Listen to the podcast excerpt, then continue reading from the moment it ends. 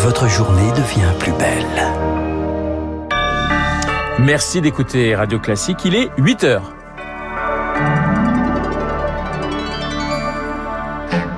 La matinale de Radio Classique Et voici les titres du journal Le coup de barre à gauche d'Emmanuel Macron à 10 jours du premier tour. Il se dit prêt à enrichir son projet avec des propositions d'autres candidats. Il est au Havre aujourd'hui pour parler écologie. Des blindés, de l'artillerie, des hélicoptères. Washington augmente encore son aide militaire à l'Ukraine.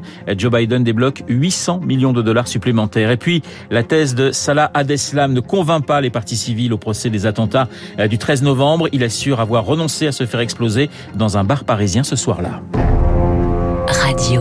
Classique. Il est 8h et à 8h, le journal nous est présenté par Lucille Bréau. Bonjour Lucille. Bonjour Renaud, bonjour à tous. Emmanuel Macron continue son opération séduction chez les électeurs de gauche. Après une campagne de premier tour en pointillé, le candidat président enchaîne les déplacements. Il est au Havre aujourd'hui pour parler écologie. Hier soir sur TF1, il s'est dit prêt à enrichir son programme avec les projets des candidats qui ont appelé à le soutenir. Clin d'œil aux électeurs de Yannick Jadot et Jean-Luc Mélenchon.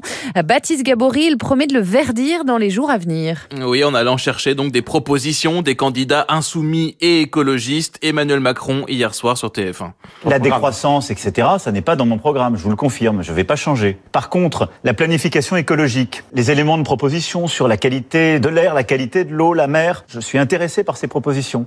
Le président a entendu le message du premier tour, assure son équipe de campagne qui dit vouloir aller plus vite. Les ONG, elles, attendent des précisions. Pierre Leflève du réseau Action Climat. C'est évidemment des, thématiques importantes, mais la vraie question, c'est qu'est-ce qu'on met derrière? Il faut être beaucoup plus concret. Et c'est exactement là-dessus que le, le programme d'Emmanuel Macron est incomplet.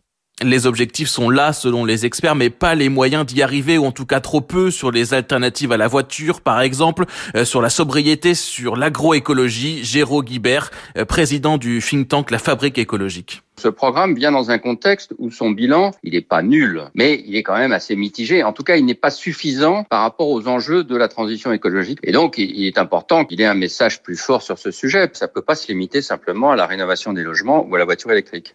Un programme insuffisant, mais qui reste selon lui un bien supérieur au programme jugé anti-climat de Marine Le Pen. Les clins d'œil d'Emmanuel Macron à la gauche et Marine Le Pen qui tient son premier grand meeting de l'entre-deux-tours ce soir dans le Vaucluse, à Avignon. Ce matin sur France 2, elle revient sur sa conférence de presse perturbée par une militante hier, ce qui devrait scandaliser, je cite, c'est qu'on ne puisse pas faire campagne sans qu'on soit agressé, regrette-t-elle. Et cette campagne électorale, eh bien, nous en parlerons avec mon invité juste après le journal, Jacques Attali. Lucie Washington débloque 800 millions de dollars d'aide militaire de plus pour Kiev. Washington va livrer à l'Ukraine des pièces d'artillerie, du matériel offensif et plus seulement défensif. C'est une première. Joe Biden monte encore d'un cran après avoir accusé Vladimir Poutine de génocide. Le président américain poussé à faire plus pour Nicolas Tenzer, enseignant à Sciences Po et directeur de la publication de Desk Russie. À partir du moment où Joe Biden euh, dit des choses aussi graves, euh, ça veut dire qu'il y a une obligation pour les États-Unis, je pense à l'article 51, notamment de la Charte des Nations Unies, d'agir euh, de manière décisive, et pour les Européens bien sûr aussi. Joe Biden commence à comprendre de plus en plus que si on n'arme pas de manière décisive l'Ukraine, en lui donnant euh, notamment euh, des avions, des hélicoptères, ce seront demain des milliers, voire des dizaines de milliers de morts supplémentaires annoncées.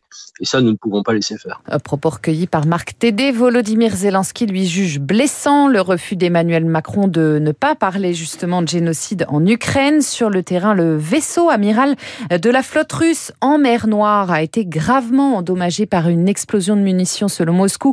Des frappes de missiles pour Kiev, il est en feu ce matin. Vous écoutez Radio Classique, il est pratiquement 8h04 au procès des attentats euh, le 13 novembre de Salah Adeslam. Pour le, la première fois hier, le principal accusé a accepté de raconter dans le détail sa soirée à l'occasion de son ultime interrogatoire. Il maintient qu'il a renoncé à se faire exploser à Paris, compte rendu d'audience avec Elodie Je vais m'expliquer parce que c'est la dernière fois que j'aurai l'occasion de le faire. Dès les premières secondes, l'attitude de Salah Abdeslam surprend. Vêtu d'une marinière, courte barbe et cheveux plaqués en arrière, son ton est posé, Abdeslam parle sans discontinuer. Il assure n'avoir connu le projet d'attentat qu'au dernier moment, le 11 novembre 2015, et pas dans le détail. Il sait qu'il va devoir porter une ceinture explosive. Sa mission le soir du 13 novembre vise un bar du 18e arrondissement, dont il ne se rappelle ni le lieu, ni le nom. C'était un petit café dans un coin de rue, j'ai commandé une boisson, j'ai regardé les gens autour, je me suis dit non, je ne vais pas le faire. Abdeslam précise J'ai renoncé par humanité, pas par peur. Ensuite, il dit avoir erré dans Paris, appelé tout le monde pour qu'on vienne le chercher. La Cour insiste, connaissiez-vous les autres cibles des attaques? Salah Abdeslam nie, les combattants de l'État islamique ne parlent pas beaucoup. Après presque trois heures d'interrogatoire, la Cour suspend l'audience. Elle reprendra cet après-midi, l'ultime occasion pour l'accusé de livrer de nouveaux éléments. Alors la vérité de Salah Abdeslam a-t-elle convaincu les parties civiles rescapés du Bataclan, président de l'association de victimes Life for Paris? Arthur Desnouveaux dénonce une fable truffée d'imprécisions. Grosso modo, il nous dit euh, deux jours avant, je savais rien, j'ai mis deux jours à réfléchir et à renoncer par humanité. Euh, c'est une belle fable. Il nous explique quand même qu'il était euh, le seul membre du commando à avoir été choisi à la dernière minute et c'est celui qu'on aurait envoyé tout seul sur un lieu faire une mission. Quant à son histoire de repérage en taxi alors qu'ils ont deux voitures, ça colle pas du tout non plus.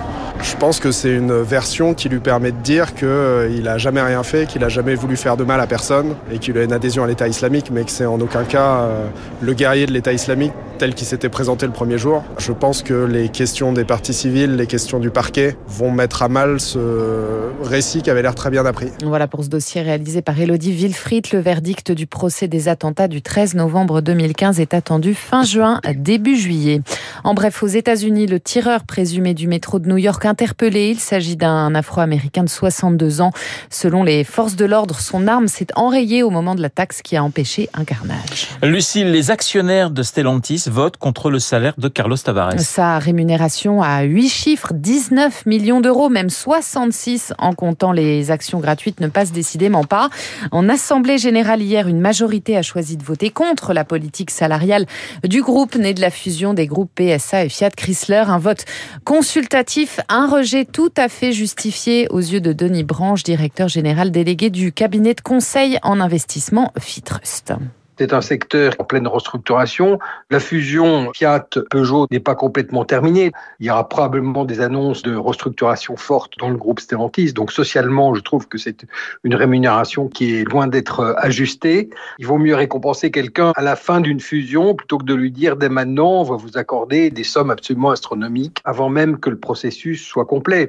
C'est une rémunération qui dépasse largement celle des dirigeants des constructeurs automobiles européens. Un propos recueilli par Éric Mauban a noté que l'usine Renault de Douai dans le Nord ferme aujourd'hui temporairement pour 11 jours par manque de composants électroniques. Ces 2300 salariés sont placés au chômage partiel.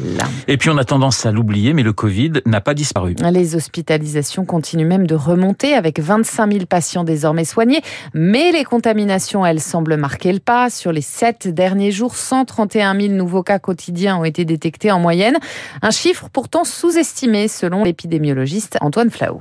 On n'a pas, avec simplement les PCR faites sur le bon vouloir des gens, d'indicateurs fiables épidémiologiques et on peut se tromper beaucoup. Les, Britanniques, par exemple, comparent leurs données issues de sondages où donc plus de 150 000 Britanniques sont appelés à donner un peu de leur salive pour savoir combien sont en réalité positifs.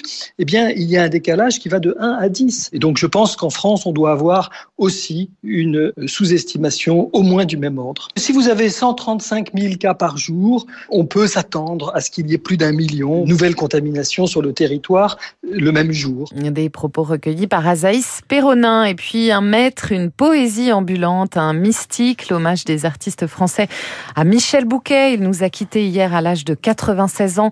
On l'évoque encore ce matin sur les planches. Les planches sont royaume, subtil interprète d'Argan, le malade imaginaire de Molière. 3 et 2 font 5, plus un petit clistère, insinuatif, préparatif et rémoliant pour amollir, humecter et rafraîchir les entrailles de monsieur. Michel Bouquet, dans le malade imaginaire de Molière. Son œuvre, à coup sûr, sera évidemment célébrée cette année au Festival de Cannes. On l'imagine, le 75e opus dévoile sa sélection officielle aujourd'hui. C'est à 11h. Et on se souvient de son rôle notamment dans Le Promeneur du Champ de Mars où il interprétait François Mitterrand. Et ça tombe bien puisque je vais recevoir dans un instant l'ancien conseiller de François Mitterrand, Jacques Attali, écrivain, président d'Attali et associé Jacques Attali et bien sûr Guillaume Tabar.